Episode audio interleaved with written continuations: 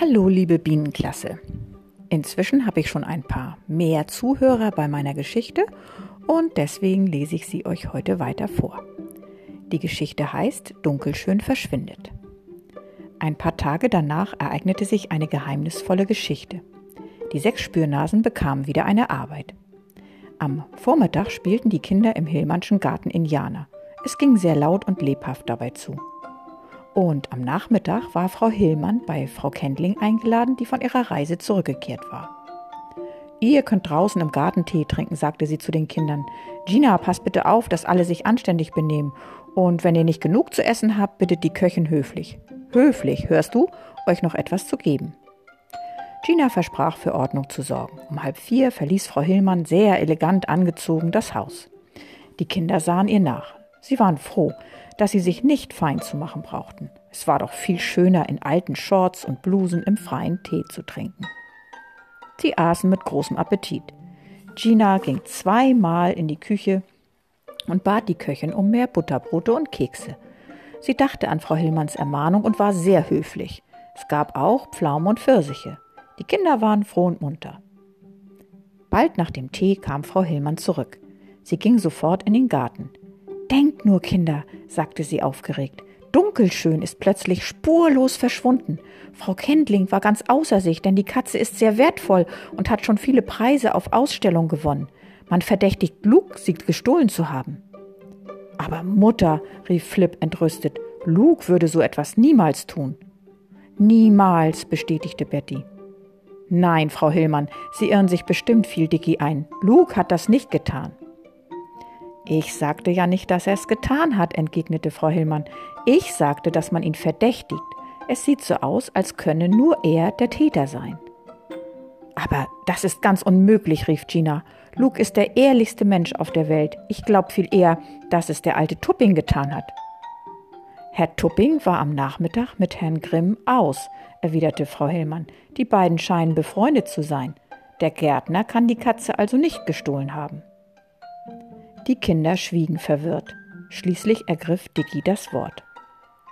Luke ist unser Freund. Wenn er in Schwierigkeiten gerät, müssen wir ihm helfen. Ich bin fest davon überzeugt, dass er nichts mit dem Verschwinden von Dunkelschön zu tun hat. Würden Sie uns den Hergang bitte einmal genau erzählen, Frau Hillmann? Dies sieht nach einem Fall für die sechs Spürnasen aus. Sprich bitte nicht so geschwollen, mein lieber Dietrich, entgegnete Frau Hillmann zurechtweisend, und mischt euch um Himmels willen nicht in die Geschichte ein. Sie geht euch gar nichts an. Es war ein glücklicher Zufall, dass ihr das eine Geheimnis mal aufklären konntet. Das ist kein Grund, eure Nasen nun überall hineinzustecken. Dicky wurde rot. Es war ihm unangenehm, vor den anderen so ausgeschimpft zu werden. Ach, Mami, erzähl doch bitte, wie alles war, bat Flip. Nun, da ist nicht viel zu erzählen. Fräulein Hamer hatte heute Ausgang. Nachdem sie die Katzen versorgt hatte, fuhr sie um 10 Uhr mit dem Zug nach Hause. Dunkelschön befand sich zusammen mit den anderen Katzen in dem großen Käfig. Kurz vor 1 Uhr machten Frau Kendling und Frau Sitter einen Besuch bei den Katzen. Herr Tupping zeigte ihnen Dunkelschön. Ihr wisst ja, was für ein herrliches Tier sie ist. Die Kinder nickten. Und dann? fragte Flip gespannt. Wurde Dunkelschön nachher nicht mehr gesehen? Doch, um vier Uhr, kurz bevor wir Tee tranken, führte Frau Sitter mich zum Katzenhaus, um mir die Tiere zu zeigen. Da sie, befand sie sich noch bei den anderen Katzen. Äh, wie willst du das wissen? fragte Flip. Die Katzen sehen doch alle gleich aus. Dunkelschön ist kürzlich von einer anderen Katze in den Schwanz gebissen worden. Die Haare wachsen an der Stelle cremegelb nach. Ich sah ganz deutlich den hellen Ring in dem dunklen Schwanz. Um vier Uhr war Dunkelschön also noch da. Wann wurde ihr Verschwinden entdeckt? fragte Flip. Um fünf Uhr kam Herr Tupping mit Herrn Grimm zurück. Er zeigte dem Polizisten seine Tomaten und ging dann mit ihm zum Katzenhaus. Und da bemerkte er, dass Dunkelschön fehlte. Donnerwetter, rief Dicky. Sie muss also zwischen vier und fünf gestohlen worden sein. Ja, und da Luke sich um diese Zeit ganz allein im Garten befand, fiel der Verdacht natürlich sofort auf ihn. Er weiß, dass die Katze sehr wertvoll ist. Wie Tupping sagt, hat er schon neulich etwas gestohlen. Irgendwie Erdbeerausläufer oder sowas. Betty wurde puterrot. denn die Erdbeerausläufer hatte Luke ihr geschenkt. Sie sollten sonst auf den Komposthaufen. Ihre Augen füllten sich mit Tränen. Diese verflixten Erdbeerausläufer. Und ihrer Mutter hatte sie von dieser Geschichte nichts erzählt, denn da hatte Luke sehr großen Ärger mit Herrn Tupping bekommen. Dicky blickte sie stirnrunzelnd an, aber sie schwieg. Frau Hillmann zog ihre Handschuhe aus. Tja, das ist alles. Ich befürchte, eurem Freund Luke wird es schlecht ergehen. Niemand hat ihn in der Zeit zwischen vier und fünf gesehen. Wo er die Katze wohl gelassen hat. Wahrscheinlich hat er sie in einen Korb gesteckt und fortgebracht.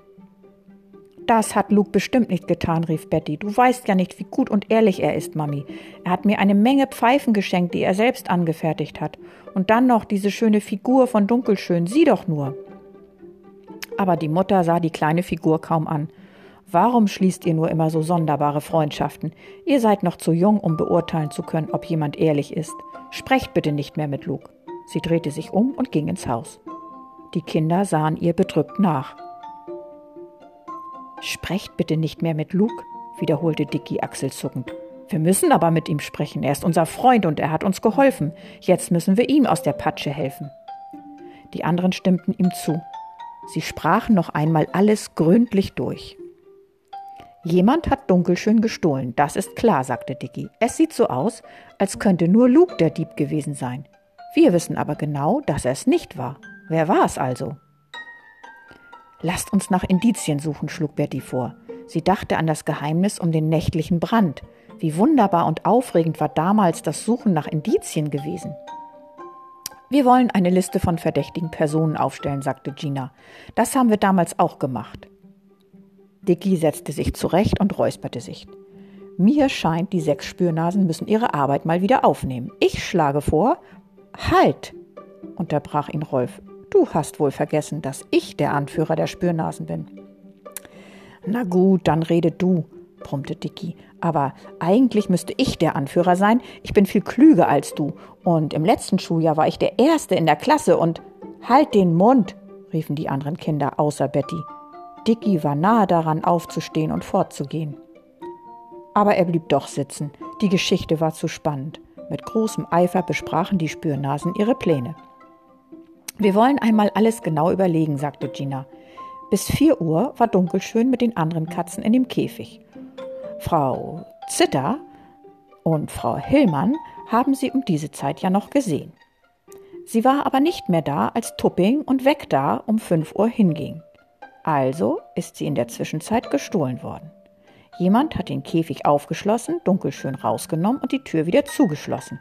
Dann hat er die Katze irgendwo versteckt oder sie einem Komplizen übergeben. Genau so muss es gewesen sein, sagte Rolf. Wer hat Dunkelschön aber gestohlen? fragte Flip. Wen können wir verdächtigen?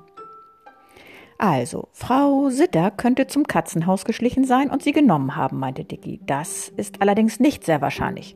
Frau Sitter ist viel zu ängstlich, um so etwas zu tun. Sie würde bestimmt die ganze Nacht nicht schlafen, wenn sie mal aus Versehen einen Brief ohne Briefmarke in den Kasten gesteckt hätte. Aber wir müssen jeden unter die Lupe nehmen, der eine Gelegenheit hatte, dunkelschön zu stehlen.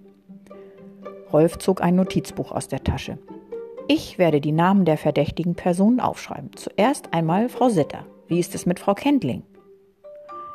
Sie wird doch nicht ihre eigene Katze stehlen, wandte Gina ein.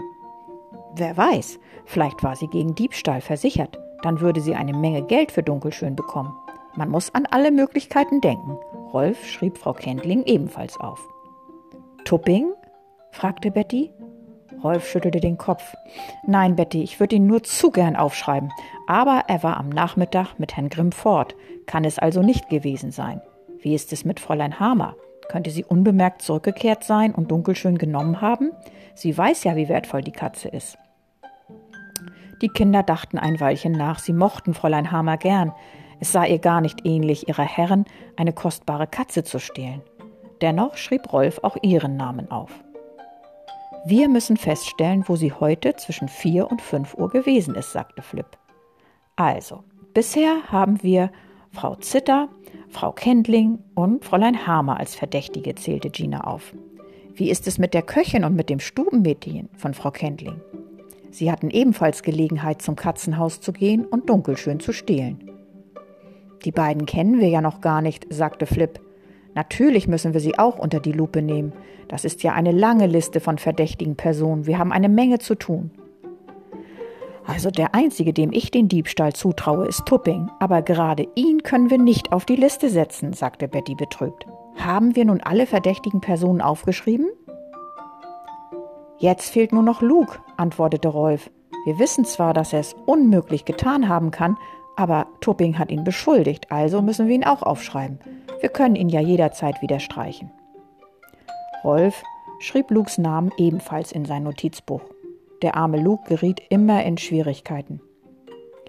Wir wollen zur Mauer gehen und pfeifen, sagte Rolf. Luke scheint noch nicht nach Hause gegangen zu sein, sonst hätte er sich doch gemeldet und uns alles erzählt. Er pfiff die kleine Melodie, durch die sich die Kinder mit Luke zu verständigen pflegten. Aber Luke ließ sich nicht blicken. Das war doch merkwürdig.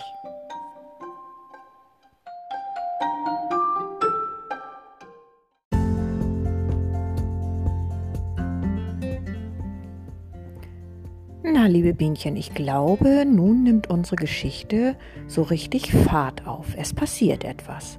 Ich bin auch gespannt, wie es wohl weitergeht. Bald werdet ihr mehr von mir hören.